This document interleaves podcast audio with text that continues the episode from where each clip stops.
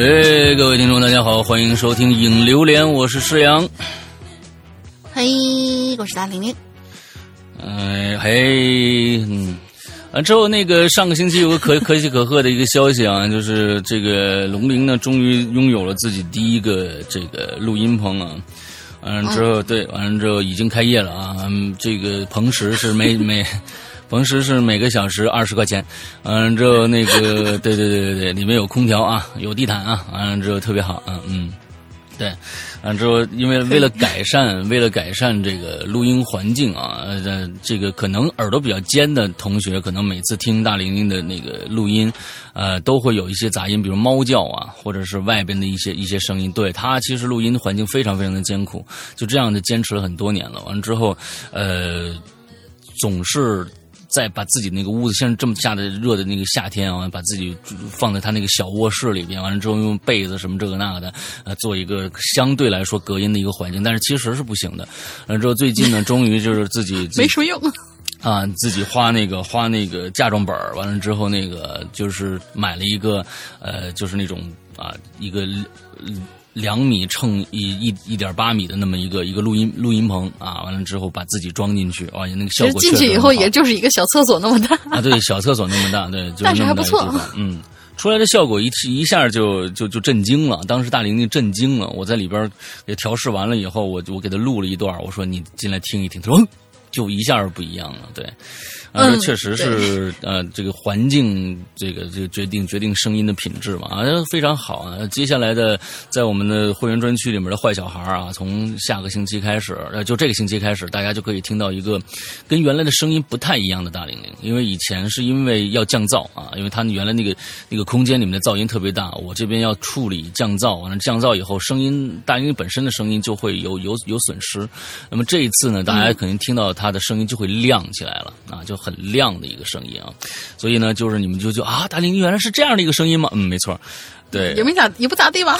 啊，对，然后掉粉了。现在你你你你在做的时候是在你的那个棚里面吗？对，在棚里边。完了，开着空调吗？呃，关了。我还是有点担心那个静音会会怎么样。但是，然后我刚才量了一下，然后之后关着门。反正今天也不是很热。嗯啊，没事儿，就你那个那个那个是可以开的啊，这除了。录正常故事的时候，不要不要开，一开个静音就 OK 了。好，我们不说不说这个啊，不说这个。上不是我直播的时候，其实开过，然后可能有配乐什么在，呃，之后嗯，他们都说哎听不到哦。但是有耳朵尖的人在直播的时候已经跟我说，哎，声音不一样了哎。嗯嗯嗯，真的是我们的鬼友的耳朵还是挺厉害的。OK，好，因为也换了个话筒嘛，对吧？呃，我们也录音棚也换了一个第一支的这个电容话筒，在录在做录音了，所以这整个声音就不一样了。所以我估计这期影留言大家就能听出一点一点感觉了，因为这次录音就是用新的设备啊。嗯，OK，呃，我们嗯，我们非常感谢我师傅那天在那给我。搞了，就是整个一下午，真的是整个一下午，辛苦我师傅跑前跑后，又动动这儿，要弄弄那儿的，好不容易给我把这摊子给支起来了。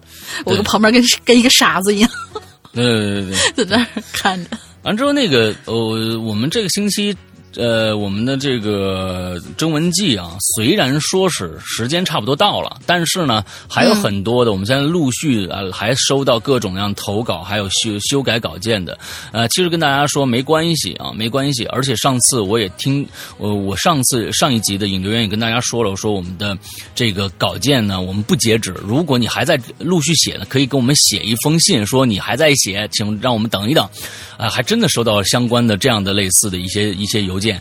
所以呢，我觉得大家还是真的听听留言还有用的啊。完了之后，呃，还跟大家说一下，你们接着写，没写完的接着写没关系。完了之后，呃呃，不用等，就是说我们必须要怎么着，就是那个要在十号之前必须截稿，没关系。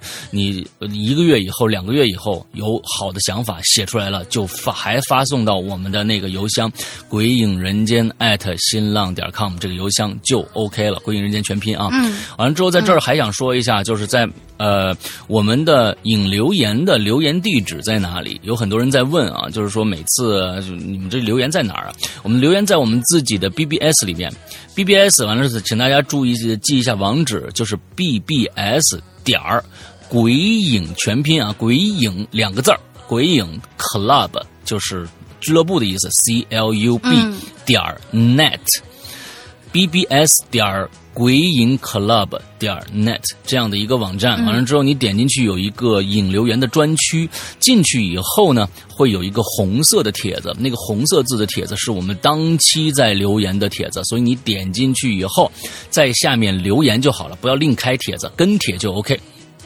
大概是这样的一个形式来参与到我们的引留言当中来。OK，呃，这是我们呃这个开头要跟大家说的。好，那我们接下来看今天这个呃留言的主题是什么？好像跟哪吒有关系是吧？嗯，不是，其实是我们好久没有做一字诀了嘛。这次一字诀就写了个“童”字儿，嗯，儿童的“童”，嗯。就为什么呢？就是随着哪吒同学最近成为这个暑假最热的话题啊，熊孩子这种独特的群体也成为大家热议的焦点。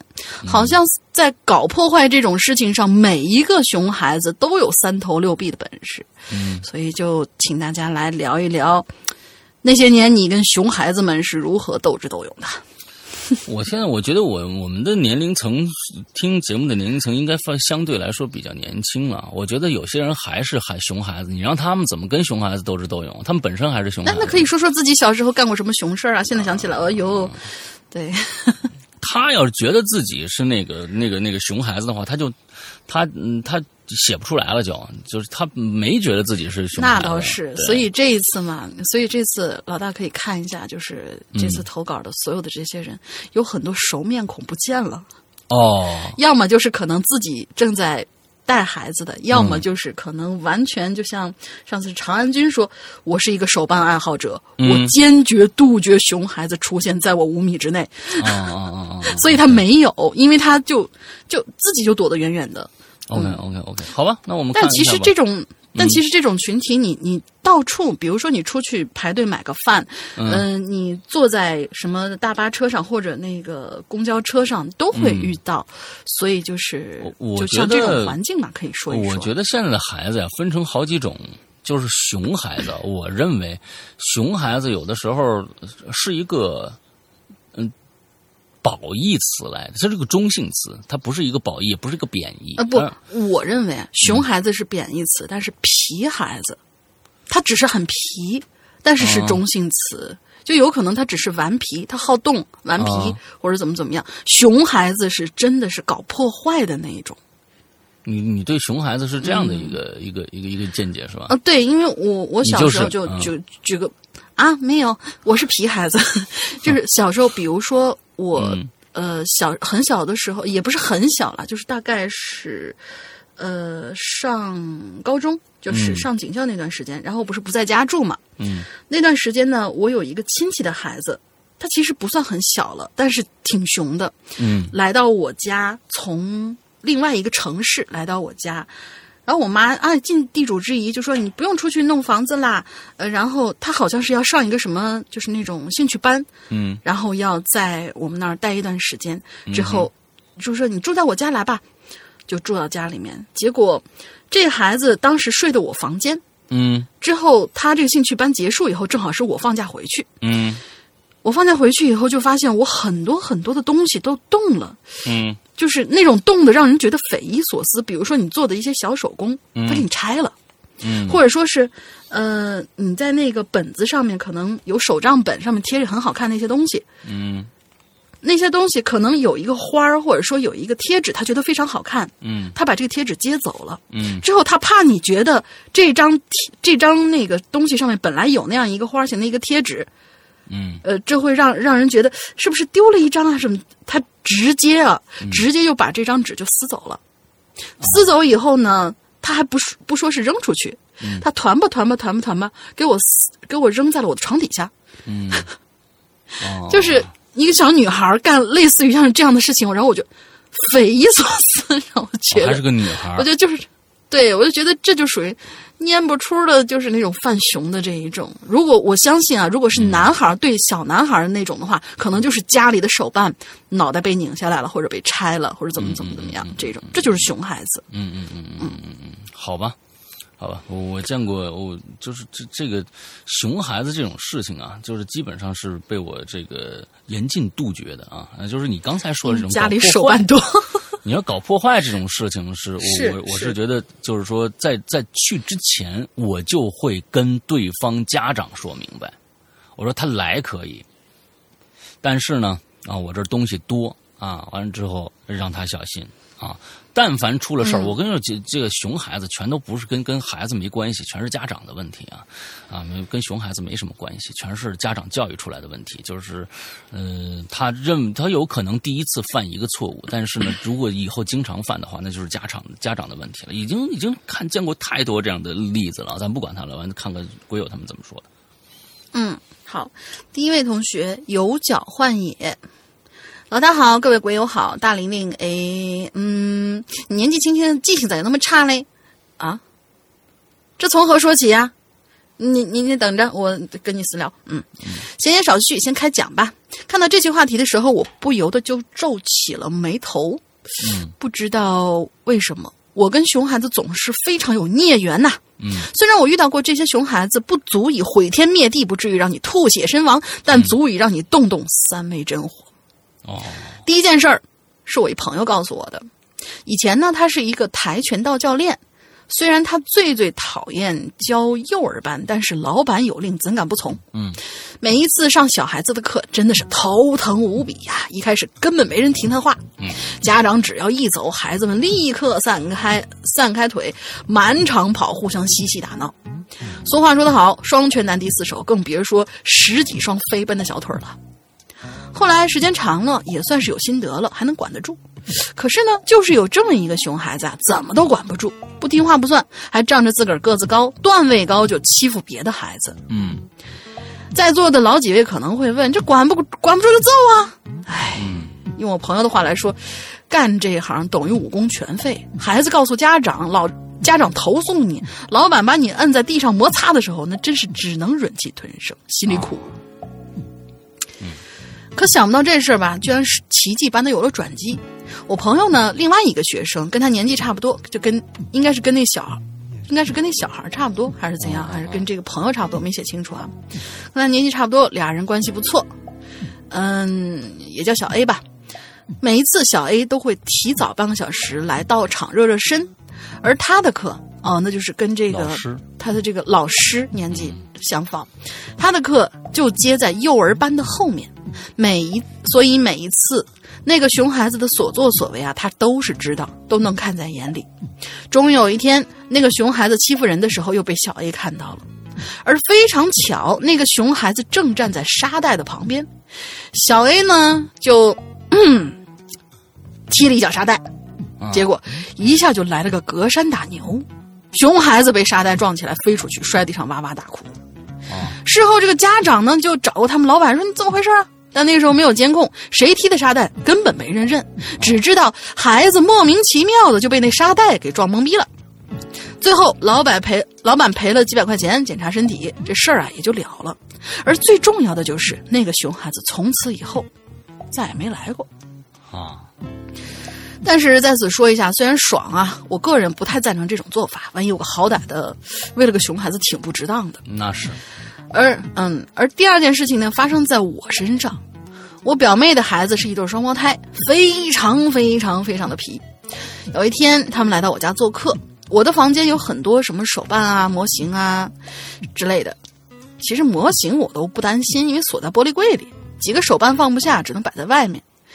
所以呢，我就只能加强巡逻。但是令我没有想到的是，把我惹火的原因，竟然是因为一句话。哦两个熊孩子进了我的房间，就像老老鼠进了米缸，这儿瞧瞧那儿看看，叽叽喳喳，吵得我心烦意乱。嗯，然后他们就说：“去把柜子给我打开，拿出来，我们要玩。”哼我就自然说了不。两个熊孩子觉得没戏，刚准备走，忽然看到一个兔女郎的手办，然后就用天真无邪的语气接连对我说：“哦哟，你个下流胚子，陈奶妈，陈奶妈！”啊，啊，这什么鬼？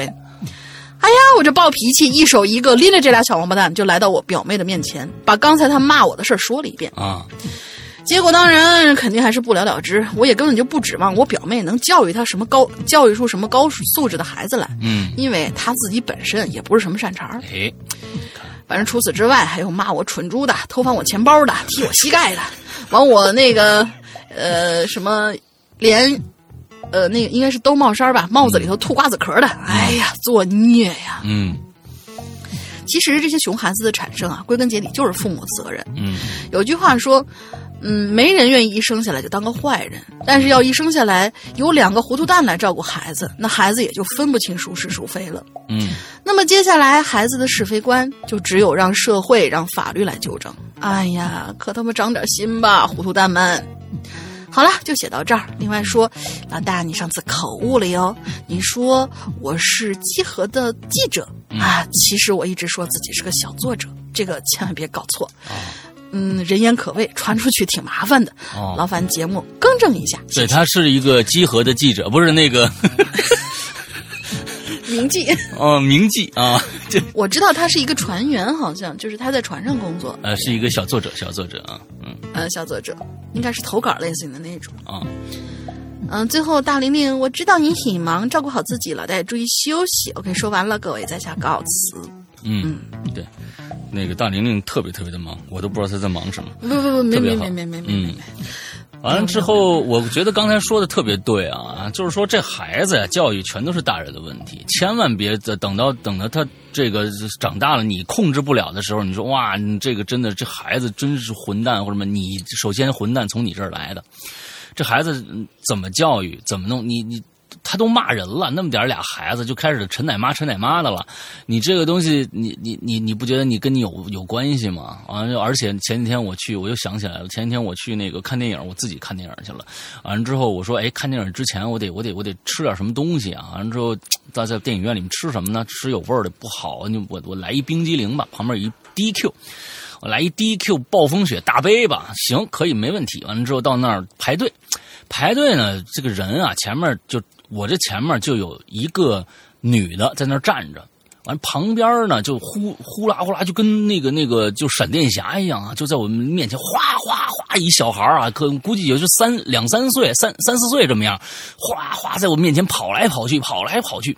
完之后，终于等到他们那个那个点餐了，哎，他妈到到那儿了，哎，我要这这，完之后，这个孩子呢就突然停止了动作，蹲在他妈的脚下，蹲在那儿，开始用一种高频的，我估计那个声音最少一万赫兹以上，咦，就这样的啊，就是开始尖叫，所有人都吓一大跳，啊，why？就尖叫，因为我觉得是他妈要了一个他不想吃的，就在尖叫。但是这个妈妈真牛逼，这种家长我看过无数次了，就是这不是一个一个一个一个非常就是说特例了，我看了各种各样的家长都这样。完了之后，咦，在那叫啊，那妈在旁边，我操，就没事儿一样，该点他的点他的。完了之后，哦，对啊，嗯啊，呃，再加一个这个，完了，那孩子就一直在那叫，我真想从后面用脚踹他妈一一脚。我说，你你你带孩子出来，他你孩子都这样了，影响公共旁边的所有人都都看你呢，你你你你要点脸行不行？我说这爸爸，我说你要爸爸要是在的话，一定怎么着怎么着的。这个时候，从远处夺过来一个男人，他爸也在。夺过来，夺过来一个男人，非常非常泰然处之，也不理这孩子，跟他妈一起点。然后我就拍了拍他爸，我说：“你孩子叫呢。”他爸看了我一眼，然后可能我比较凶吧，啊，完了之后，哎，别叫了，完了之后说了两句，就是有一些孩子就是有有一些孩子就是有人生没人养，这话说的特别对，不是说孩子，是说家长。他们已经习惯了这个孩子那样的一个状态，他们管不了了，觉得他们懒疲于去教育孩子，完了就是放任孩子就是这个样子。我看过各种各样的，我告诉你，明星的孩子我都见过，也也都不管。你别别觉得怎么着，明星的孩子我都我我都见过，就是反正在那儿也这样。我的天哪，你就啊？对你别觉得怎么怎么着怎么着都一样。他明星都就顾着就那个什么，我要挣钱呢。对，完了之后哪管孩子呀？嗯，所以现在这种家长是大有人在。但是等孩子以后真的你控制不了了，或者是你觉得给你真丢人跌份了，你也别怪别人，就怪你自己就好了。嗯，是，是这样的。好，来下面一个叫唠叨的灰灰灰啊，嗯，唠叨的灰灰灰是不是改名字了？以前不不是这名字啊，嗯。山羊哥，龙鳞姐好，听了这么久，呃，这个鬼影，这是我第一次写影留连啊，是吗？希望能被读到。是叫什么叫渣渣辉吗？还是叫叫叫什么？不是，他在 他在应该是直播里边那个，原来叫灰灰灰，完了之后又改成灰灰灰，应该是他啊。嗯，说到熊孩子，那我真是苦其久矣。因为爷爷奶奶在他们兄弟姐妹中都是排行老大，所以过年过节呢，来我家做客的亲戚特别特别的多。熊孩子自然是也少，也也也很多了啊！我平时呢，对自己房间的宝贝还是很有保护意识的。啊，现在大家这个房间里都有一些宝贝，是吧？嗯，比如以往过年，我会把自己的房间锁好，然后呢，做客厅应付七大姑八大姨们的问候，然后呢，开客厅的电视放动画片给孩子们看，一直是相安无事。直到去年，以为万无一失、一切照旧的我。终究还是败了。还记得那天中午饭后，我照旧给孩子们放《熊出没》啊，觉得实在无聊，想偷偷回房间打游戏。我还没起身呢，就听俩孩小孩吵起来了。艾米啊，啊，这个 Amy 啊，有一个孩子叫 Amy，你看，你看，这名字都起得很很洋气啊啊！Amy 说。我要看小宝，呃，小马宝莉，我不要看熊出没。完了，旁边还有一个 Bass，我天，都是我天哪，都是洋人。我要看小猪佩奇，还有个 Chris 啊，仨仨都是外国人，你知道吧？Chris 说，我就想看熊出没啊啊！只见旁边的二姨，很久久发话了，什么？只见二旁边的二姨就发话了，哦，就发话了，嗯，就发话了，Chris 啊。你就不能让着点妹妹吗？啊，这样吧，先看小马宝呃小马宝莉，再看小猪佩奇。Chris，你跟大哥去那个房间里玩电脑电脑去吧。然后呢，又转头跟我说：“哈哈，小黑呀，嗯，带他去你房间玩吧。啊，你们都是男孩子，外呀，有话题，免得在外边啊欺负妹妹。”我的内心是拒绝的，啊，脸上不禁浮现出黑线了，但是没办法。我很快整理出一个职业的假笑，然后呢，把 Chris，呃，往我那个房间带。还有两个小男孩啊，一听说可以打游戏，立马也跟。还有呢，Chris 什么？我的天哪！还有孩子呢，那几个孩子叫什么呀？英文英文名字啊，Tony 啊，剪头发的那个，是吧？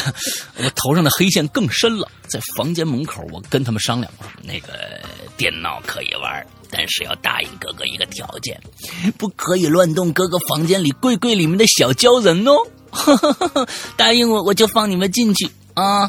只见他们小小鸡啄米一般的点头，我便开了门锁，放他们进去。他们兴高采烈地冲进我的宅男房，指着我柜子里的强袭自由说道：“我说。”呃，我说，我就就是就说，我知道，我知道，这个是擎天柱。还有一一般一般的指，啊，这个指着指着高达说说变形金刚呢，我想弄死他，你知道吧？啊，又指着我假面骑士说，我知道，我知道，这个是铠甲勇士。啊，我想说，你说吧，你说吧，那就是吧。啊，那给他们开电脑呗，啊，给他们玩吃鸡呗。一条命一条命不争不吵的，我看着放，我看着就放下心来。正好老妈喊我去帮厨，我就去了。哈哈哈！哈临走前呢，又商量了一番。哎，你看，你看啊，这个柜子里面这个变形金刚啊，还有这个铠甲武勇士啊，啊，他们呢会咬人，你知道吗？不能动，不能动啊！完了，这帮孩子们小鸡啄米一般的点头。然而，等我帮完厨回到房间的时候，为时已晚。我发现我的手办这个柜子已经被打开了，强袭自由躺在地上，缺胳膊少腿一一个熊孩子拿着他的翅膀当飞机比划，维护世界和平的假面骑士呢，脑袋呢被残忍的揪下来，躺在了一边。床头柜的 Switch 也被翻出来了，我的天哪！我夺过来一看，呀哦，塞尔达存档已经被覆盖了，这个太恐怖了！打了几十个小时、上百个小时，心啊已经被覆盖了，我这太恐怖了。见我要发火，两个熊孩子呢嬉闹着逃出了我的房间，一边跑一边嘴里还叫嚣着：“怪兽来啦，快跑啊！”我瞪了一眼，还还在为鸡吃鸡不舍得离开的 Chris 跑啊，我瞪了一眼，还在为吃。你看人家 Chris 还是挺好的，人家一直吃鸡，是剩下你招进来那俩小子。完了，跑出房间，开启小报告模式，换来了是家长的经典的一句：“他还小，别跟他计较。”那我跟你计较计较不不，我跟你家长计较计较好不好？那好啊，可以可以别跟家长计较，呃别跟孩子计较，跟家长计较。以后一大家一定记住了，一定记住了，就跟我一样。谁来我们家两岁三岁的孩子，我说哎，我这东西多啊，到时候看着点儿。哎，我跟他说了，出了什么事儿，可就是家长的问题了。我这确实多，我我这东西确实多。你孩子，你孩子，你家长不管谁管？我管吗？我管，你跟我说别计较，谁谁哪有这天理难容啊？这个事儿，对不对？啊，教养是非常非常重要的啊！我觉得现在这孩子的教养还没有七十年代那孩子，起码七十年代那孩那个那个孩子，我们出生那个年代，那个时候好像还没有小太阳这样的一件事情啊，就是心中的小太阳，这是我们家的宝，因为那个时候我们是第一代独生子女，那个时候可能还没没有特别的怎么着的。完之后，到了八十年代以后，就小太阳就出来了啊！完之后，这全家就一个当宝一样供着奉着。完之后怎么着呢？不能碰，不能那骂的，不能打的。我们那时候，你吃苹果，到时候你家家里，那苹果都不能接啊！你这阿姨给的，你不能不能要人人家东西，那时候家里面都都都困难啊！就要出去有礼貌，跟人说谢谢啊，这个那个的。现在呢，孩子，哎呀，我觉得还没没没过去那个时候强呢，嗯。他说：“广大网友建议房间里多摆几本练习册，给熊孩子们家长推荐几套卷子，是一个 有效的对策。赶明儿呢，我也试试 收拾熊孩子，从我做起。我觉得你放卷子没用啊，放卷子没用。那个时候，你你熊孩子一般能做卷子的时候啊，基本上已经就是说，第一个有可能已经不熊了，第二个有有可能已经熊的已经教育不过来了。你放卷子是没有用的。熊孩子基本处于两岁到到上学，就是七八岁那一个年年代，那个时候是最淘的。到时候那个时候，你到了五六岁的时候，已经能听懂道理了。如果那时候还不懂道理，那是家长的问题。那你你再给他准备卷子也没用啊，没用。所以跟大家一个好的对策，别跟孩子讲理，讲不过。那也不是你孩子打不起骂不起的，跟家长讲道理，而且要把话说在前头，别管他是亲戚就更别客气了。啊，我那好朋友我都跟他说说的说的清楚，你放心放心，我知道你那东西多，完了之后咱们怎么怎么怎么着，我进去我就把他绑起来吊起来啊，给你挂在那儿，完了之后怎么着？我说行行行，可以可以，我给你准备个钩啊。对，这这都是等明明事理的。你但凡出什么问题，跟你就没关系了，是家长的问题。一定记住这个，跟孩子没关系，家长的事儿。哎，下一个，哎呀，那我那那我当年那个遇见那个小姑娘，那真的是，因为她呢，她可能就是爸妈接触的，就是因为她爸妈好像那个都在外地工作，之后呢，他是跟我姨姥姥一起长大的，跟姨姥姥一起长大的。我姨姥姥是个非常非常明事理的一个人，据说就是旧社会时候还是大家闺秀，很明事理的一个人，教他也教的很明事理。而这个孩子呢，呃，当时在我家搞破坏的时候，已经大概是什么九岁、十一岁的时候，已经不是熊孩子了。嗯，然后就干出了一系列让你觉得匪夷所思的事情。我我真的是，我到现在我都想不明白怎么会这样。嗯，来吧，嗯，下一个，下一位，Rainy，两位主播好，我是 Rainy，我又来了。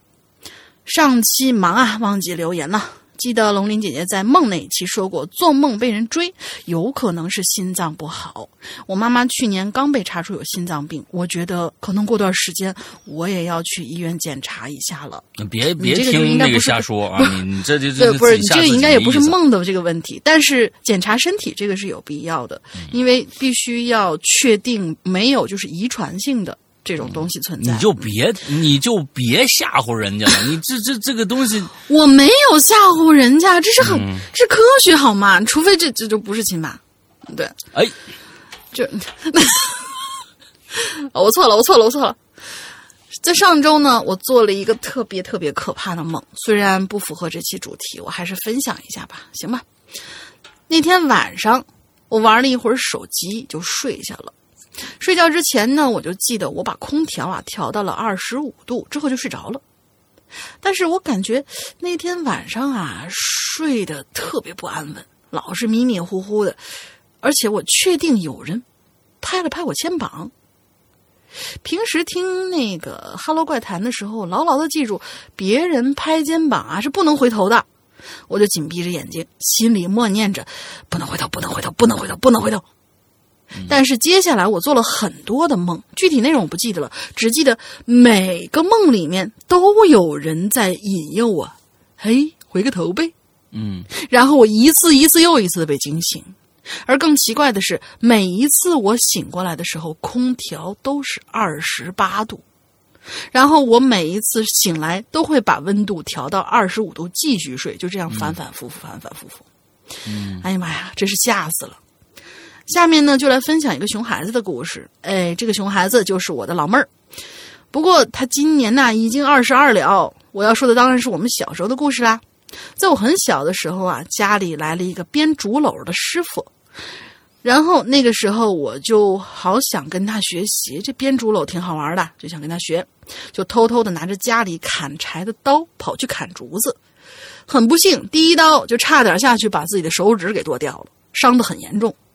我老妹儿每一次看到我都盯着我包扎的手指，一直看。有天晚上，大家在一起吃饭，我跟老妹儿坐在一起，一不留神呐，她就啾一下，把那个包扎的那个应该是一个，就是大家想象一下，包的跟灯泡一样的，咚就给扯掉了。就我刚长好的伤口啊，就被他扯得鲜血淋漓，我瞬间就大哭起来，而我老妹儿就是在旁边一直狂笑。嗯，我不记得他那个时候多大，大大概那个时候应该是不会走路，还坐在婴儿车上呢。还有一次，我妈妈在烧饭，呃，过了一会儿呢，我突然感觉到啊，呃，不是，老妈突然感觉到我老妹儿好像嘴在动，好像吃什么东西。我妈说吃啥了？她就看着我妈一直笑。我妈觉得不对呀、肯定吃什么不该吃的东西了。我妈就立马过去抠她嘴，结果就，她就嚼碎了一颗小灯泡，结果嘴里头全都是灯泡的碎片灯泡什么灯泡这么小啊？手电筒的灯泡就啊、是应该是手电类似手电筒那样的那样的吧，不然的话怎么会能塞到嘴里？幸运的是，他一点儿也没受伤，而也没吞下去，但是把我妈吓了个半死。我记得那时候他就只长了两颗门牙。唉，恐怕没有比我妹更痞的女孩子了，还有很多很多她干的那种各种各样的事儿，我就不一一分享了。两位主播七夕快乐，去跟男朋友约会啦！就就就去跟男朋友约会，这个很怪啊，你知道吧？那跟跟我有屁关系啊？这跟男朋友约会跟我有屁关系？就是你、啊你你们两个就就老老实实做节目，然后我去跟男朋友约会了，就就玩去了。你这太残忍了，唉。完了之后，呃，对，那天这个七夕节那一天啊，啊、对，没错，我那天正好在龙鳞家给给他装棚子，啊，给他装棚子，嗯，完了之后他妈，我还想，我说是要不，我说老大，要不那个你去去回去陪师娘吧？你说在这儿待不合适。说、废话，你那棚子不要了？我说要啊。说对啊，你师娘上班呢，我我总不可能就是、呃因为这个这个节日，还还给他请假吧？所以赶紧赶紧吃完饭，赶紧回去开工去。然后就，嗯，对，就忙活了一下午，主要是师傅在忙活。好，下一个叫小小啊，小小世阳哥，龙鳞姐好，我是小小，第一次留言，希望能读到。这期是熊孩子，虽然我算不上熊，但皮呢是一流的。小时候过年的时候回乡下老家，大家呢都会就在一起烤火取暖啊。我和一帮伙伴们呢心想说，还不如自己去烤火呢。啊，这个小时候真的是啊，你还要烤火取暖过年啊！啊，于是我和小小伙伴们就在离家不远的小山丘上吧。找了一片空地，大家分开就呃分开就找可以燃烧的东西，比如说什么木棍、柴火呀，嗯、我就找啊找，看见了家后院用过的炮筒，什么东西？你们家还有炮炮筒呢？于是就抱着炮筒，哎，是不是那个花炮的炮筒啊？炮筒就和小伙伴们汇合。汇合后，大家看见我手里抱着炮筒，那一个个投来这个羡慕的眼光，我那心里一个滋啊！接下来就是点火，很快火就燃起来了。一开始我们会把炮筒剩余的倒出来，只剩纸壳。你这个，你这个描述啊，你应该是山东的吧？啊，我想想。啊，我觉得你应该是山东的，不过你这个这个这个描述啊，实在是有点问题、啊。没有倒装句啊。嗯，一开始我们会把炮筒剩余的倒出来，只剩纸壳。炮筒里面剩余的火药吧，你应该说的是或者是什么东西啊？后来就嫌麻烦，就直接一起往火堆里扔。这个时候就听见我妈喊我的名字，叫我吃饭。我回到家，端着饭就站在前院，因为可以看见小山丘上的火苗。嘴里扒拉扒扒拉着饭，只听着秋啪，嗯，很漆黑的天空中绽绽开了一束烟火，山丘传来几声卧槽，心想有完有没放完的，我赶忙跑上去问问有没有事，大家只是一脸惊讶。我就继续蹲下来烤火，这时又一束烟花绽放在空中。我妈说：“你还是个女孩子是吧？”嗯，我妈说我小时候挺安静一女孩，谁知长大就越来越皮，望大家不要学习，好吧？嗯，小小小这个这个文字就很很棒，很犀利啊，嗯嗯，对对对，对，特别好啊好吧好吧我觉得应该是个山东女孩啊，你看我猜的对不对啊？你要是还有机会的，可以跟我说一下，嗯为什么呢？嗯，因为一个字儿。我我啊，对，因为它哎表表露的一个字儿，呃，只有我觉得只有山东或者跟山东交界的人才会那么说，嗯，对，我不说了啊，我不说了，啊反正之后，好吧好吧好吧完了之后好吧。大家呢，就是可就就是小小可以下次如果还有机会的，跟我说一下你是不是山东或者跟山东交界的一些地方的人啊，我觉得应该差不多，嗯，来吧，下一个，好吧。下一个鬼影李荣浩，嗯，对对对，他就是呃被我们赐名鬼影李荣浩这位同学。其实这期话题啊，我更想说的是熊孩子，本来就是让你说熊孩子呀。嗯嗯，那还是我上高中时候的事儿。我那时候高中啊是在市里一个中学上的，然后我舅舅的孩子年龄还小，但是特别的淘，天天赖在我家不走啊。我爸妈居然也挺喜欢，但是这孩子作起来真是让谁都想揍他。嗯我在市里头上学，而且是住校，所以就只能周末回家。于是便有了接下来的事儿。有一次我放学回家，一进门就听见妈妈生气的喊声，我知道得嘞，我表弟又闯祸了。嗯，我就进门问了一句：“ 妈，咋的了？还能咋的？让你老弟气的呗，都给我气笑了。”啊，嗯，对，都气乐了。于是我妈就开始说了以下的这些内容。你说这孩子多气人啊！我出去干活，一回来呢，你老弟肯定闯祸。有的时候呢，祸闯完了还抓不着，还有几次在那儿坐，我都看见了。我就说，那要闯祸了呢？嗯，对，好几次在那作，我都看见了。我就说，你咋又闯祸了呢？你猜老弟说啥？你老弟睁眼说瞎话，我没闯祸呀，是我哥闯祸的，东西是我哥给弄坏的。你说你都没回家，你老弟就敢这么说呀？东西是你弄坏的，这么大点就会瞎扒拉，脸还不红，你说我气不气？关键是我打他还舍不得，只能骂一两句。哎呀，咱们家上辈子这欠他，天天住在咱们家闯祸，惹我生气，然后还说是祸是你闯的。哎呀，反正那个时候每周啊，我都是都是那个我弟弟口中爱闯祸的那个人。嗯不过现在想一想，其实我弟也还挺可爱的吧，闯了祸了我也舍不得打，顶多就是说他几句，哈哈。呃，上次留言太晚了，结果被忽略了，这一次不会。啊，你上次留了啥了？啊，好吧，忽略了。嗯，之后我是觉得就是就说说瞎话的孩子。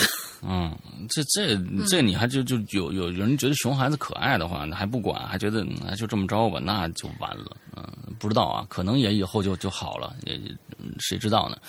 对他就说是你你你，你看这个东西就是责任心的问题，闯了祸是闯了祸呗，你你还说你哥，还睁眼说瞎话，嗯，这事儿就是我我是不能忍的啊，我是不能忍的，凭什么你栽赃陷害我呀？从小就会栽赃陷害，你小时候你等到呃上上了学你就打小报告，打完小报告你就干个干什么其他有各种各样的让人无无法理喻的一些事情，肯定能干得出来，我跟你说，啊、对。好吧，嗯，我们我们其实是被这个呃见过的熊孩子已经弄得已经是体无完肤的了。嗯，九十九有马啊哈喽，你像刚才我真的是特别理解刚才那个是谁谁说的那个，就是呃，你 Switch 里边你上百个小时的打那个塞尔达。那真是上百个小时打出来的塞尔达，完了最后给你覆盖了。我觉得那个比那个那个叫什么那个手办被干掉了，我觉得都那个什么。你你做一个手办，你才多长时间呀？你做一个手办，你花不了上百个小时，几十个小时差不多了，那已经做的很精细了。你这好家伙，给你上百小时你就没了，这个时间跟谁要去？我的天哪，气死了啊！要是我真的气死了。嗯，就手不玩游戏的啊人不太不太懂，但是能够理解你那种很生气的感觉。哈喽，怪谈的两位主播，你们好，我是来道歉的。首先呢，对于上次我写的劣质引流言，请允许我表示由衷的歉意。这在上次引流言中，呃，写了一些对主主播不尊重的事情，给节目造啊什么什么我都忘了。给他说什么了？给节目造成了十分不良的影响，我感到十分抱歉。群里鬼友们也给了我教育和建议，以后呢也会好好写榴莲，求求原谅，别封杀，保证没有下次。给主播和观众老爷们磕头呃，来都来了，也留一个故事。他上次说什么了？我真忘了。他上次好像就什么琢磨着要给我画个像什么之类的，他给你画个像什么吗？我我不我也记不太清楚了。哦哦就是要给我画个什么像？哦哦哦，明白了，了，明白了，明白了。哦就是病娇的龙鳞姐姐啊啊画啊！好的，好的，好的，好的，好的。哎呀，好的，好的。啊，那那我就我我就觉得我没没没白说你啊啊！在生活里面呢，许多听话的孩子们会给生活带来许多幸福和烦恼啊。许多听话的孩子还有烦恼吗？啊，我的外侄女小青在上小学。我表呃，我表姐表哥呢，因为这个上班的缘故，没时间接女儿回家。正好我的工作室在他小学的附近，于是呢，每次他放学都是我接到工作室里边等他爸妈来接他。我的学生们非常喜欢小青，每次放学呢，他们都会跟小青玩。那小青呢也非常听话，很招人喜欢。每天跟学生们玩一下呢，就走到没人角落里去写这个作业。哎，挺好的。等到暑假呢，我表姐呢给他在外边啊报了一个什么辅导机构，依旧在学校附近上学。我也依旧呢每天接他放学。就在一八年八月中旬，我就发现小青每天放学啊都比其他人呢要晚个十几分钟。等他跟另几个女同学出来，我都会看着他手上有各种各各类的这种零食。我就问他，他他说呢是在教室里玩了一会儿，我也就没上心。事情持续了半个月，就在九月初的时候，我在辅导机构门口足足等了两个小时。我烟头往地上一扔啊，我心想怎么这么长时间还没出来？不会出事儿了吧？我天，你心也是够大的，半个小时我就上去了，你还俩小时？哎呦我的天哪，看电影了吧你？正好一个片子完了，又还没下来呢是吧？嗯，于是跟门卫打了个招呼，便一起进了这个培训机构。走到他们班级门口，就仨三个老师在门口聊天，我就上去询问，我说：“不是小青在教室里面吗？”这三个老师顿时脸色一变。问门卫怎么把家长给带进来了？我靠，家长不能进来，你们什么什么什么学校啊？门卫指着我说：“他都等了俩小时了，你就让他进去看看吧。”突然间，我就听到一个男老师的声音和一些女孩子的声音，其中就有小青的声音，我就直接冲进去了。一看这场面不可描述。那张变态死萝莉控的脸。从享受变为扭曲，被我跟门卫老师按在地上按摩，然后被警方带走。经询问，摩擦什么按摩呀？啊，摩擦是吧？啊，摩擦。经经询问，那个变态虽然没侵犯到小青，但其他女孩子却惨遭毒手，而且那三个站外边的老师居然是放哨的。从此以后，我爹妈就把工作时间调，他爹妈就把工作时间调了，每天接送女儿回家。我外我外侄女呢还小，也没多大的心理阴影，可每次见到她，我就觉得很对不起她。故事结束，希望被读到，在下九十九油马，再次再次向各位道歉。嗯，我觉得你心还是够大的。这个事儿是是是是这个样子的。现在呢，心新的一个，我们我们现在在，尤其是在一线城市、二线城市这样大城市里边啊，有各种各样的白领存在的，不像是呃，可能三四线城市，我觉得那个居家过日子那个心，可能要比比这两个这种的一一二线城市人要强得多。现在是一个是一个，其实是一个挺挺恶性的一个循环啊，这是一个一个无解的一个循环。首先呢，啊，一呃一要孩子，你首先啊想清楚要孩子干嘛啊？首先要要孩子干嘛？传传宗接代非常重要。完了之后呢，要孩子是真喜欢孩子吗？或者怎么着？哎，要了孩子以后发现哇，我的生活发生了改变。我的生活发生了改变以后呢，我我必须要我必须要去挣钱。那么好，我把孩子托给了就是上一代。啊，我我的爹妈或者我媳妇儿的爹妈，让他们来看孩子。哎，我每天去工作，每天工作累的累的回来以后，我还在在抱怨抱怨呢，说哎呀，我怎么没有跟孩子有有一个有个有一个交流的时刻啊？就是觉得啊，我觉得还亏欠孩子。好，到了暑假了，暑假来了，暑假来了，有的时候呢，你暑假一来，你爹妈也累了，你又是没人看孩子，哎，我就给孩子报班儿哎，我还不管。依依旧让孩子去上、上那个什么破班去，也不管孩子喜不喜欢，什么琴棋书画必须样样精通。所谓的理由拿去，要不然我们就输在起跑线。你起跑线在哪儿呢？什么哪哪条线就是起跑线呀、完之后也不管孩子喜不喜欢，长大有没有用，哎，报一一通班，反正你又没事了，呃，在家里躺着啊，哎可算歇下来了啊。孩子，我实在太累了啊。完了之后为了孩子，你看看。哎，你你觉得，哦，我这个孩子真的是欠，就你说要他干嘛？就是想想这个事儿。完了之后，嗯，等到等到长大以后，孩子不听话，你说你妈为了你怎么着怎么着，你爸为你怎么着怎么着的，你们就不能理解？是人家是理解不了你，真的没法理解你。说实在的，就是说你为了孩子去去苦钱去，这个东西你别跟孩子找到讲道理，那是你的选择，千万别跟最后孩子说你妈为了你都怎么样怎么样了，孩子听不懂也。没法跟你，因为他看不到你这这这一些，他认为我那你怎么着让我打童童工去，或者怎么着？所以就整个是一个恶性循环，就是你这这个这个这个圈儿就是一个恶性循环。所以我觉得陪伴，刚才说了，你看孩子出事儿了，爸妈害怕了，哎，开始陪伴。其实陪伴是特对孩子来说什么都不重要，什么班儿啊，什么这个那学英语啊，什么这个那都不重要。最重要的是一个明事理、讲道理的一对父母，经常在身边陪伴，有陪伴，有有共同玩耍的时间，有共同的时间在一起，那才是真正健康的童年。你这每天现在的，我真的是每次就是我去我去那个旁边就有一个就各种教育机构，我们我们小区里都那个就是那个民房里面都贴着那种就是里边是办班的，那学让学英语啊、学数学啊什么的。我是真的是觉得这个孩子的童年真的是太恐怖了。所以呢，你看。有人又又跟我说：“嗨，你是没孩子，你如果有孩子，一样你也得报班去。你看着旁边那个那那些人啊，这么一个个的都就是琴、琴棋书画，完了之后都能干这干那，你不眼红？我心想，有可能我会眼红，但是我要想清楚了，我到底要不要这样？我到底要不要这样？所以我现在不要孩子。”啊，当然我不不是说这这个这个让大家就是说嗯不要孩子或者什么，我只是觉得现在这样的一个我非常喜欢孩子，但是我觉得这样的一个社会好像不太利于孩子成长，大家都都已经就这这个这个不像是一个特别天然的一个成长的一个环境啊，所以就就算了，嗯，这是我的想法啊，嗯，下面嗯，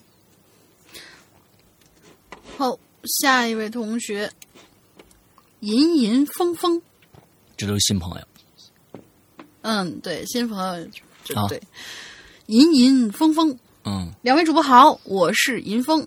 嗯，太长时间没登录了，所以我大号被封了。哦，说起来有点好笑，我的这个故事，呃，我这个故事的名字叫嗯灭霸，嗯，就是那个紫薯那个紫薯精。但是现在想起来的话，这个故事却给我心里啊留下了很深的烙印。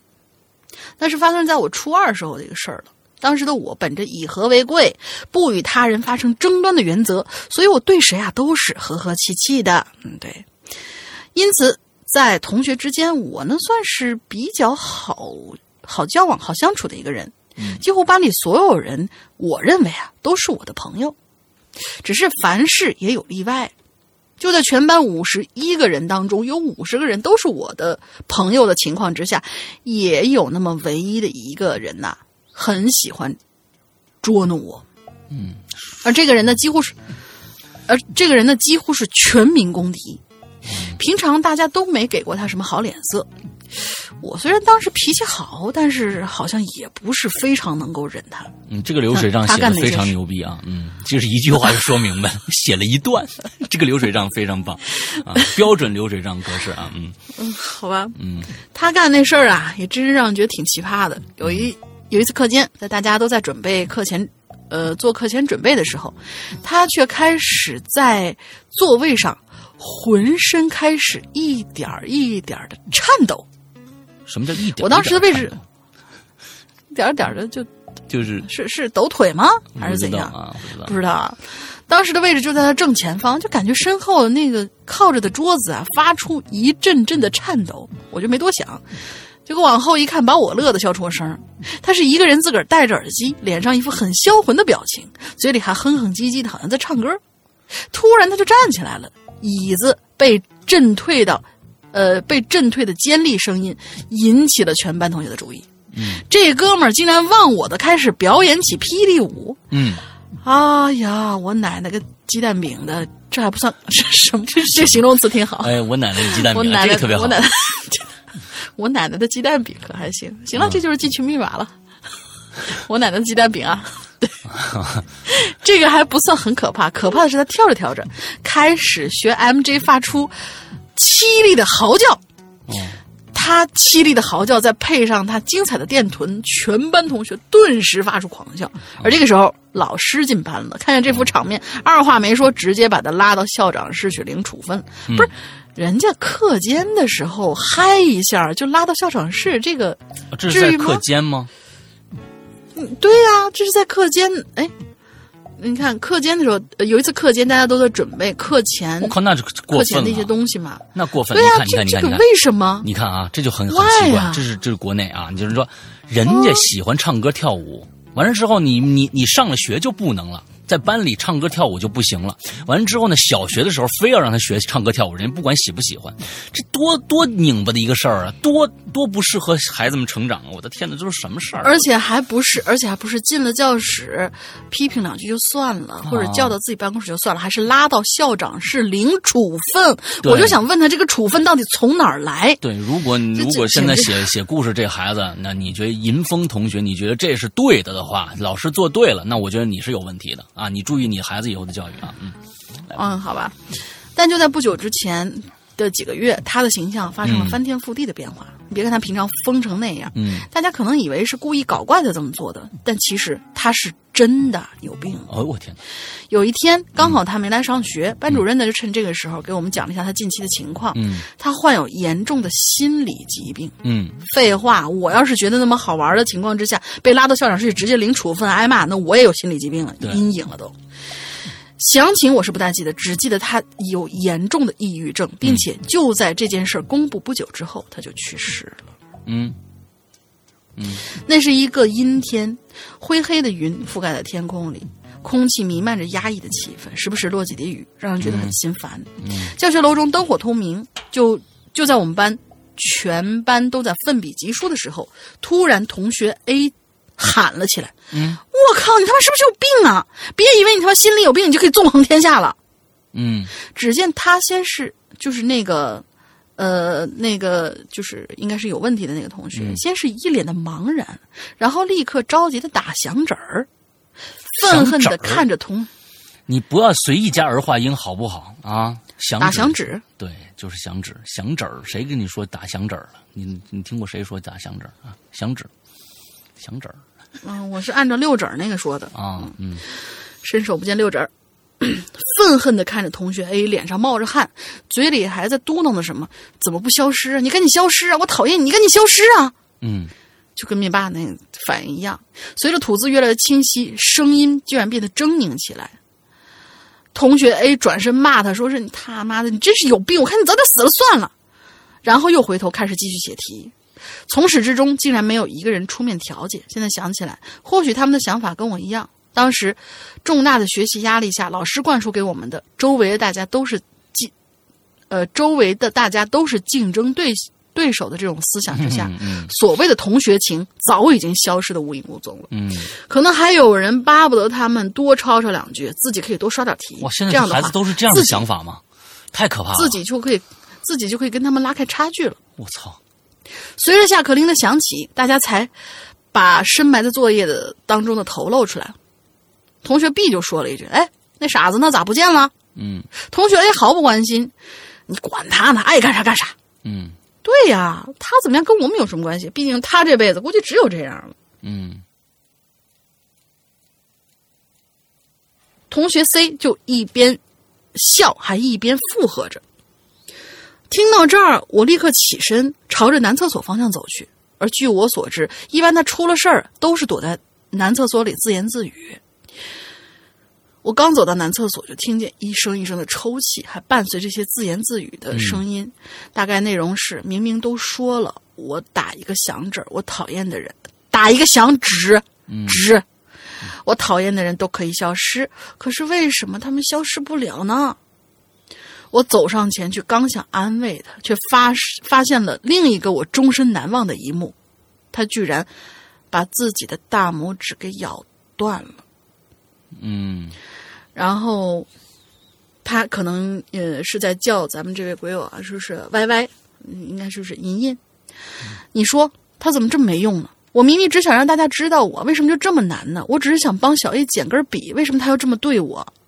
眼泪如流水一般从他脸颊上滚落下来，耸动的喉结中发出一声声的呜咽。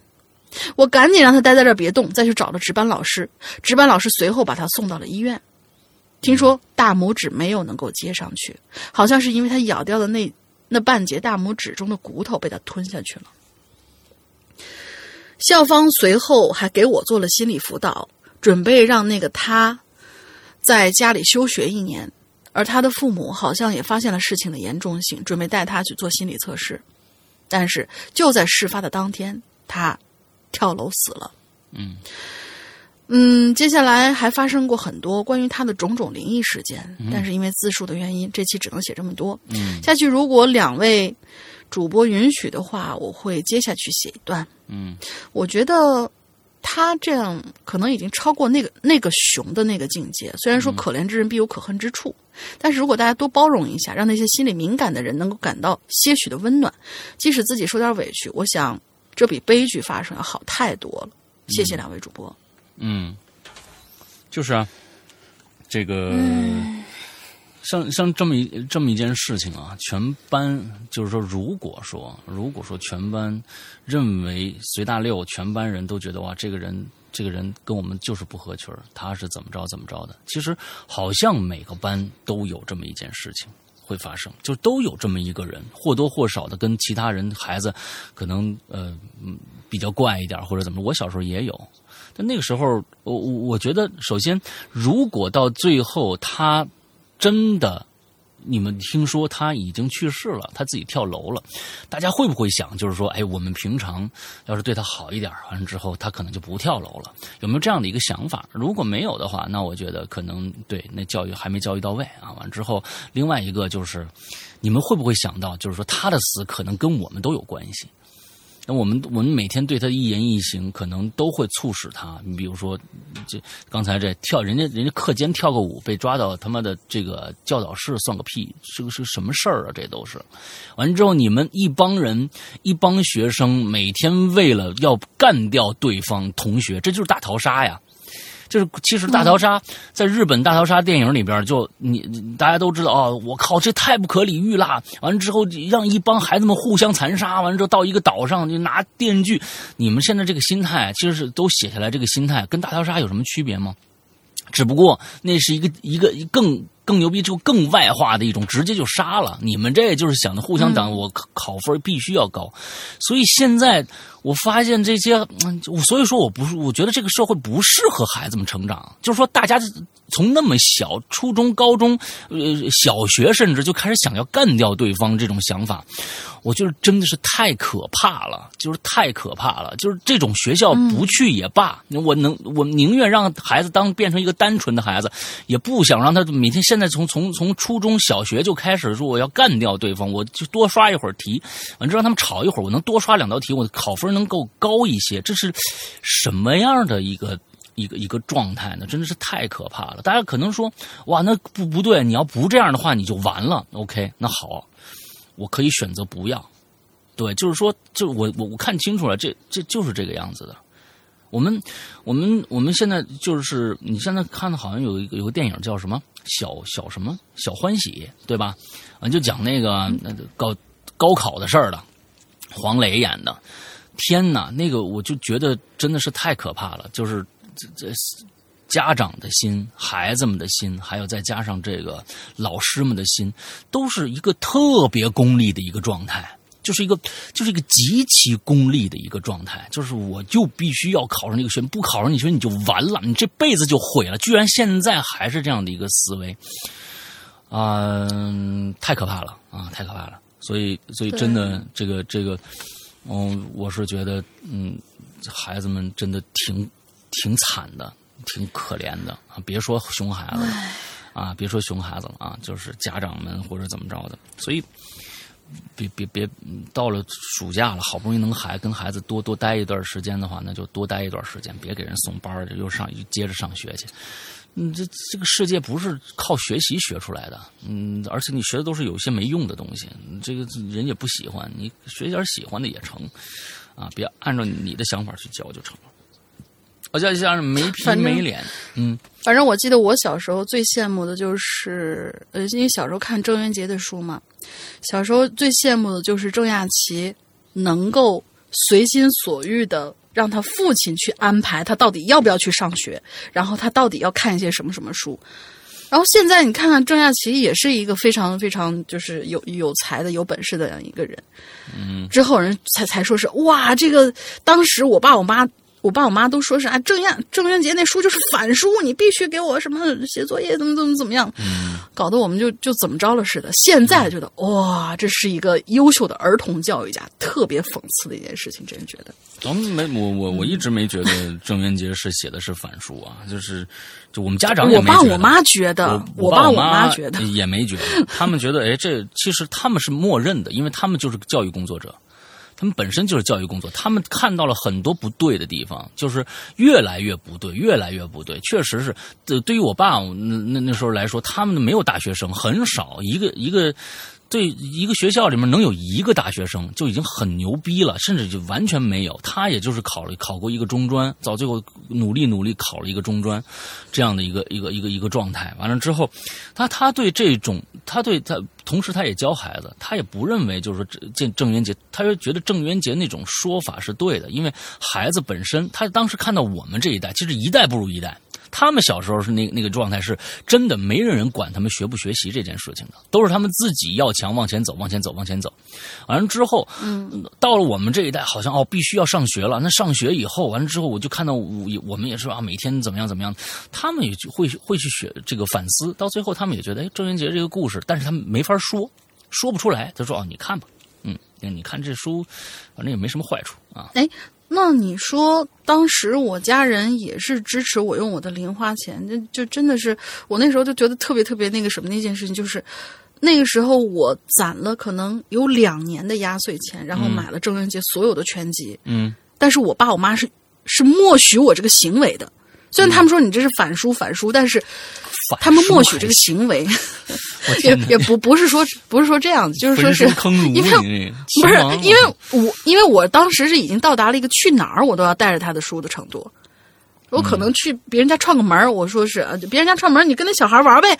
哦不，我要带一本那个《童话大王》去。反正也不看，就放在旁边。啊不是不是不是是，去了以不是去了以后就是看，然后谁也不理，就在那看他的书。哦，然后我爸妈你就是觉得这个事你是不是你们班里就是你是不是你们班里最奇怪的那个人，对不对？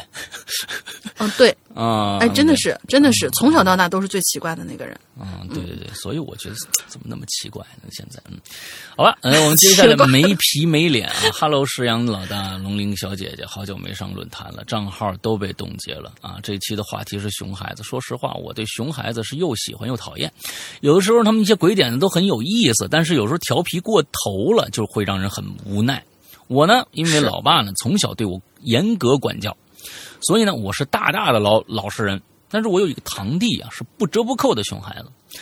他的父母呢，从小对他实行散养模式，所以他的这个性格呀，也是从小就养成了。他呢，其实也熊的不是很过分，无非就是把东西家里东西都翻出来研究一遍啊，或者和他妹妹在楼上往下泼水啊，那好天已经可可以了。但是有这么几次呢，确实太过分了。当时我们家在装修，我爸呢带他们来参观我们家。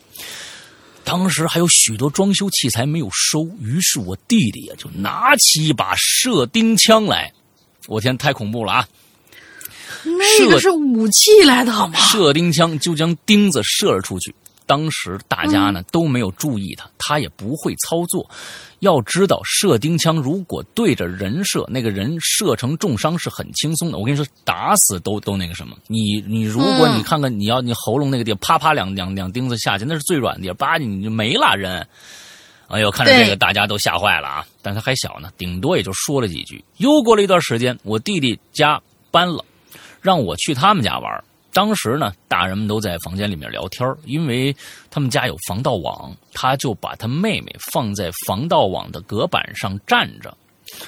什么叫防盗网？你应该说是聊天应该他们在窗户那个地方吧？你没写清楚吧？就是防盗网外面有个伸出去一个窗户外面一个防盗网，防盗网的底下是那个栏杆嘛，所以在上面放了一个隔板，是这意思吗？不知道啊。把他那个防盗网放在隔板上，把他妹妹啊，他妹妹小，体重还轻，还玩的贼开心。当时呢，我我就斯巴达了，什么意思啊？骂人的意思，斯就是巴达紧张。呃，对，嗯是的，嗯、就是斯巴达的那个口型特别像陈奶妈，啊，就是就是韩语嘛，这是一个 不是就反正类似吧，斯类似吧，斯巴达，我不知道啊，就口口型很像陈楠嘛。哦，这斯巴达了，完了之后赶紧让他们进来。后来呢，听他的父母说，他们不在家时，他们还会扒在防盗网上玩。还有一件事情，就是前几几天发生的，现在他已经十二岁了，按理说应该心智成熟了。我们一起去恩施大峡谷玩，我们需要爬几座山。当时到了山最陡的地方，人也特别多。下山的时候呢，必须十分小心，如果稍有不慎，就会掉下万丈深渊。我也不知道他的心里居然直接往上往下跳。结果没站稳，直接滑坐在台阶上，旁边的栏杆缝特别宽，要是稍有偏差，它真的会掉下去。当时把我们和后面的游客吓了一跳，后面的外国游客都 Oh my God 了。我爸是是个直脾气，直接踹他一脚，把他从从从那个栏杆里边踹出去，掉下了万丈深渊，是吧？你这个时候就别踹他了，你老老实实下去再踹啊。完了之后呢，踹他一脚，他后面就直老实了。其实我觉得每个熊孩子都有一个熊父母，这些问题我们已经和他父母说了又说，却还是没有见到他们改掉这些坏习惯。哎，希望他大了能自己领悟小时候自己干了多么危险的事儿。最后，希望《哈喽怪谈》能像这个榴莲的味道一样，让人焕然一新，回味无穷啊！嗯。你就是哈哈喽怪谈就臭了呗，你知道吧？你这个东西不行啊，你不能这两个东西别呀，你这个东西你不能放往一起放啊，你这不行不行不行。嗯，对，啊，其实我跟你们说啊，就是说，嗯，这个这个这个孩孩子呀，有很多的熊孩子，其实等长大了，巨怂无比，巨怂无比。就是我我不不提人了，这人大家就是特别特别熟啊，大特特很多人都特别特别熟。小时候说真的是熊到了极点，没人管他。啊，完了之后，呃，爬高上低，完了，嗯嗯，做弹弓打人家玻璃，完了之后各种各样的坏事都干尽了，之后整等长大就怂了。完各种各样的怂，比如说恐高，那以前的爬树那跟猴一样，噌就上去了。完等他长大以后，恐高，他说：“我说那你你什么时候开始觉得恐高呢？”说不知道，自然而然就怂了，完 自然而然就怂了。怪呀，对，胆儿还巨小啊，不敢看恐怖片啊，看恐怖片就就就尿啊，你这就就反正就各种各样，不行啊，不行，这这不行，你别给我看啊，就是但其实对啊，反正对，不是你还说是谁吧？别到时候一打一大片。对，大家大家都很熟的人，大家都很熟的人，就是不是不是大家，我说一部分啊，反正一不不是龙陵，不是龙陵，一部分人不一部分人比较熟的啊，反正就是对大家都想不到哇，你胆儿这么小啊，其实对，嗯，没错。好，接接下来下一个，好吧，下一个绯红之王，石阳大大，龙鳞小姐姐好，在下绯红之王，从小学四年级起，现在是高一档，嗯。这么小吗？话不多说，我分享一个跟熊孩子有关的要命的经历啊。嗯，我家楼住十七层，每天上午九点钟，物业的清洁大妈都会从顶层往下一点点的清扫。我们这个单元的清洁大妈每次干活的时候啊，都会带着她的小孙子。嗯，小男孩皮肤黝黑，瘦小而活泼，就像个小黑猩猩一样。那一回啊，我下楼取快递，时间正好是九点零五分。大妈已经开始清扫楼层，我住在呢十五楼，电梯往下运行到十楼的时候呢，轿厢上方突然流下了一大滩水，嗯，还带着清洁剂的味道。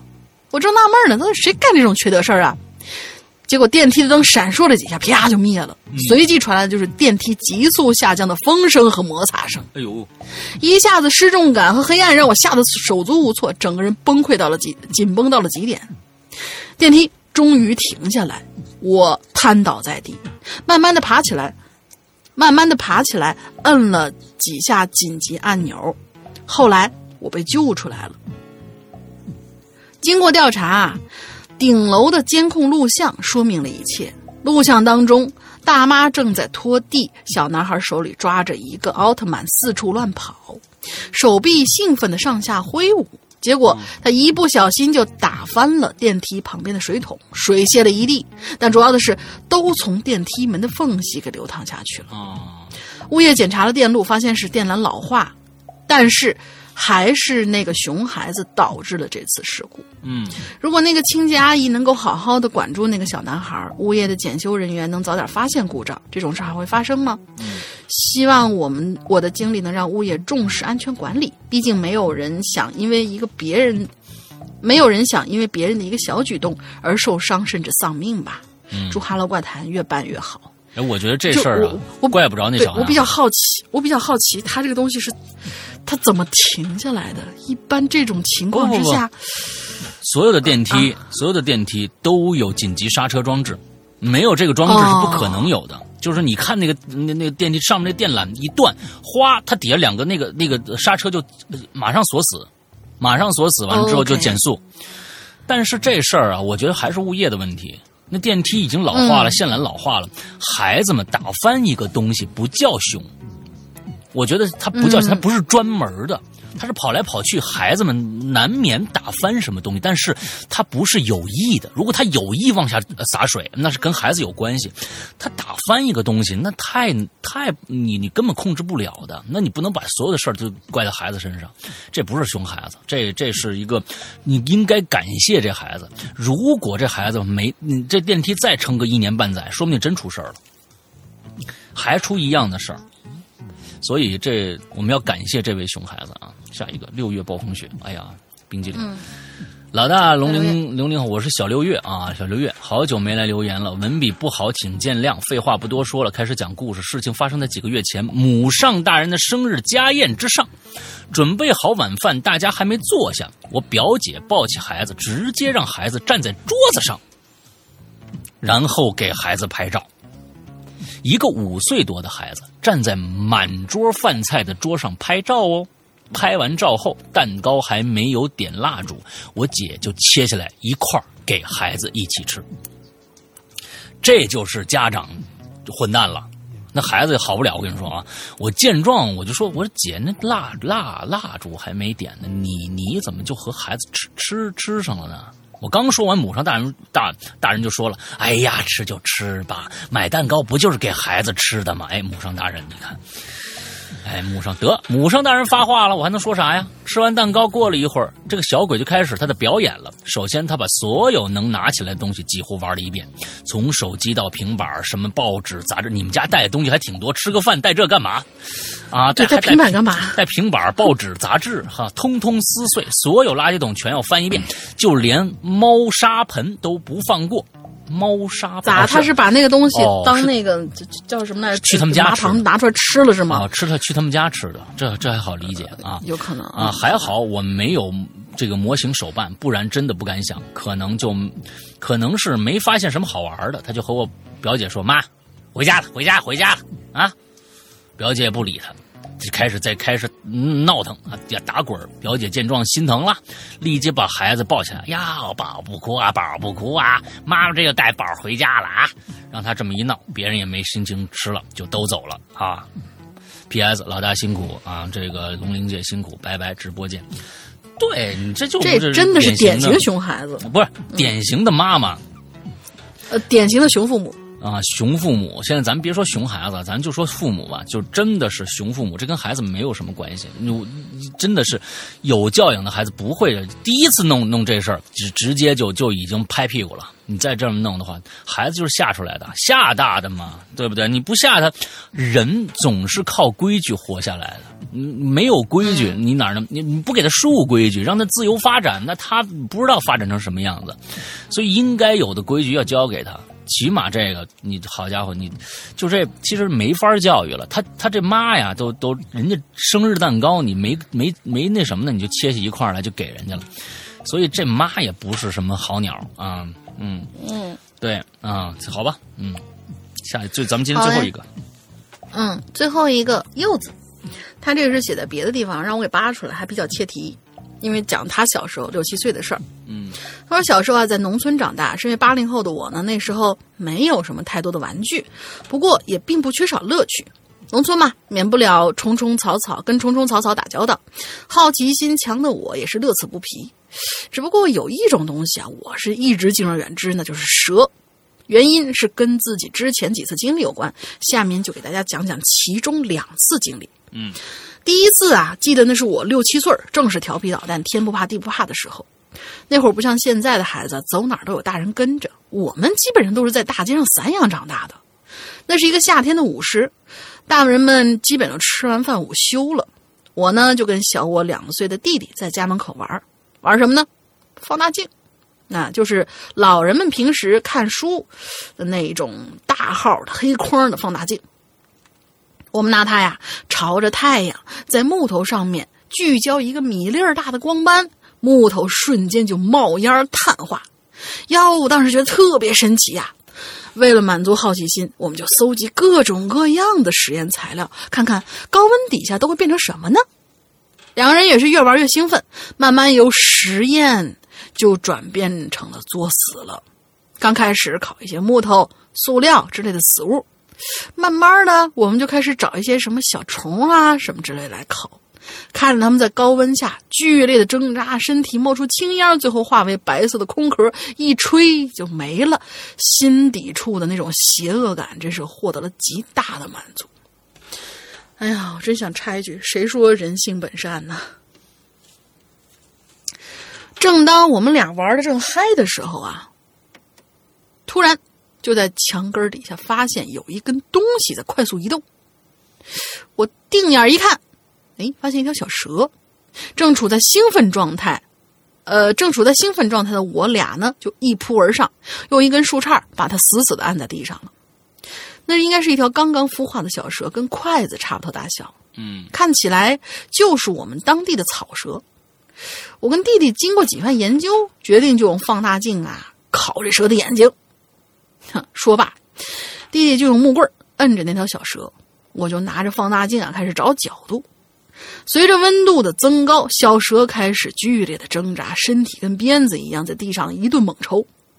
相比之前的小虫子，这条小蛇更让我觉得它是一个生命。我能感受到它对生存的渴望，而罪恶感呢，也慢慢就涌上心头。我我开始有点犹豫了，随后我就放下了放大镜，小蛇也慢慢的放缓了身体摆动的频率。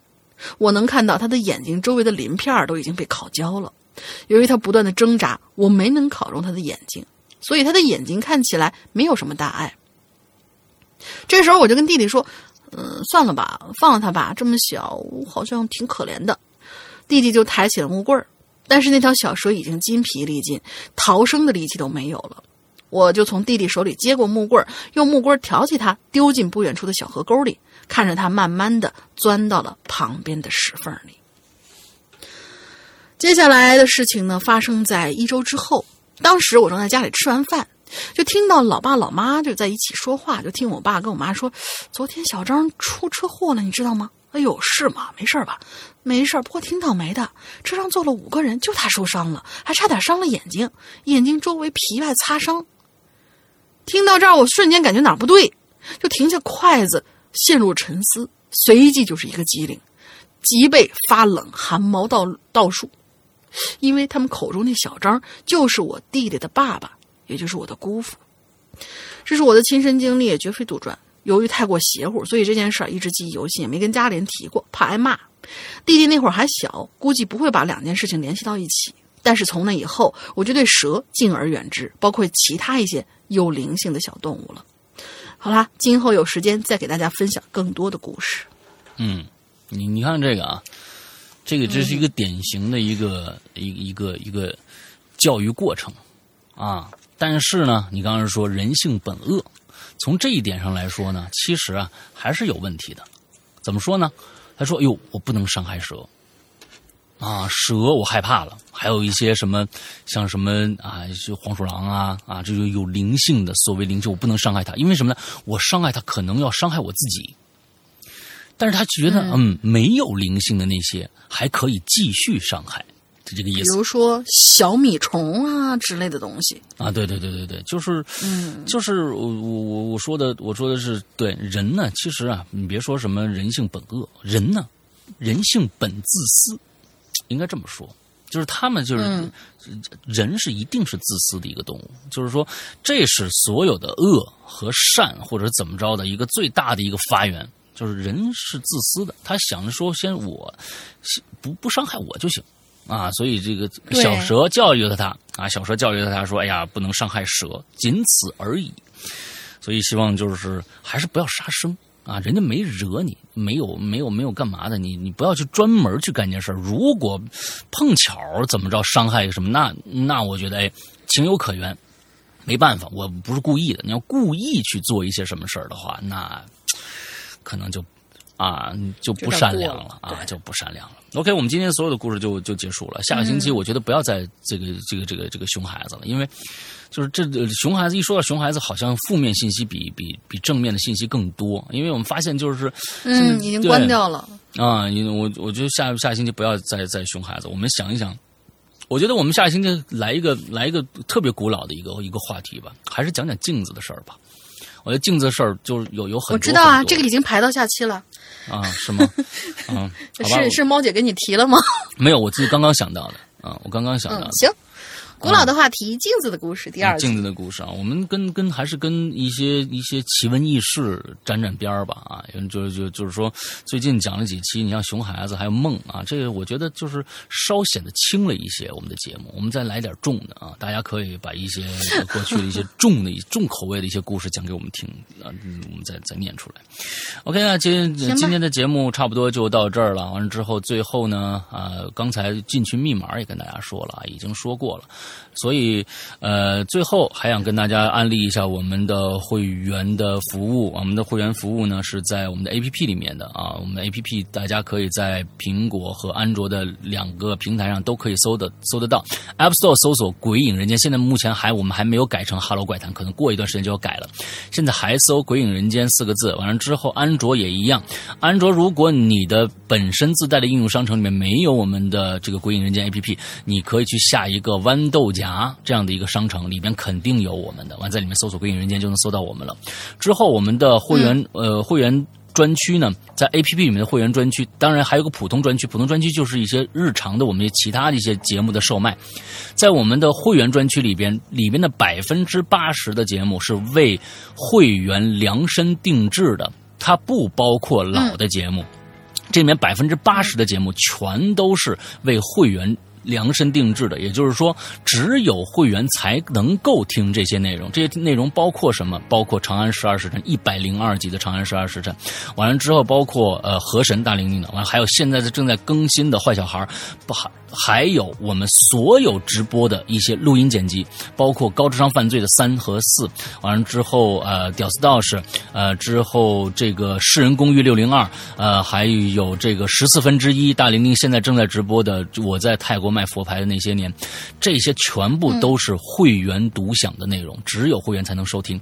之后呃我们包括呃现在就是说还不包括这里面呃说了这么多的故事，还不包括我和大玲玲的专区，每个星期我们都会放出一集，还有一些怪藏的这样一个栏目，是每个星期都会有呃一个故事，我和大玲玲交替来来做。呃，之后每每个星期都会有一个恐怖故事在里边，这些所有的内容组成了我们现在的会员专区里面的内容，所以呢，非常非常的超值，请大家呢，呃，如果而且以后我们会在想，就是说，比如说，因为呃一些特就是一些原因吧，啊，一些技术原因吧，可能我们以后，比如说过去我们的在人间啊，我们的在人间，呃，大家非常喜闻乐见，最近很长时间没有没有做了啊，是因为。呃，大家也明白啊，就是这个这个这个时间段可能比较嗯比较敏感，所以在呃我们是在想以后可能我们会把这样的一期节目只放在我们的 A P P 里边去去放出。只放在我们的 A P P，所以呃请大家呢，现在不管怎么着，你加不加会员，先下一下我们的 A P P，因为 A P P 里边引留言呃，就是引留言，还有就是过去的在人间，也就是现在的奇了怪了，呃，都在里边都能听得到，都是免费的。所以呢，大家也可以去呃先下一下我们的 A P P，做一个准备。呃，万一哪一天我们把呃这个这个过去的在人间或现在的奇了怪了全部搬在 A P P 里面，你们可以事先就有个准备。好吧，大概是这个样子。OK，那我们今天的节目差不多结束了。大林还有什么想说的吗？嗯，没有了。没有了啊！每次我就觉得你好像有想说的，就因为你嗯呃没有了。不是，我就我会想一想，是不是有落下 什么东好吧西？因为刚才正如某位同学说，我记性不好嘛，对不对？啊，你什么时候有人说你记性不好了？他怎么那么了解你？对我很记仇的，就是说，呃是就拿个小本本，就那样记啊谁今天说我记性不好了，明天谁说我长得丑了。OK OK OK，好吧，我今天节目到这结束，祝大家就快乐开心，拜拜。啊，对对对，还有最后一件事哇天，啊最重要的一件事，非常异常重要的一件事情，我们应该在前头前头就说，星期三我们的跨业直播呀，爬梯呀，星期三我们的中元节跨业直播，在或这个这个我们的这个花椒直播的《扬言怪谈》里面，从八点开始有很多的礼物会送出，完了一直到晚上，应该在一点前结束。我们会跨过这个、这个夜啊，我们每天每每年我们都会呃做这个。我们在这里边呢，我们会呃讲几个单独的一些故事，完了之后就是一一个晚上你就能听完的这些故事，不是长篇的故事，所以请大家一定要来，一定要来。这个这个周三，本周三啊，本周三晚上花椒直播《扬言怪谈》啊，搜索我们一下，从八点就开始了。OK，那这次就正式结束，拜拜拜拜拜拜。嗯，拜拜。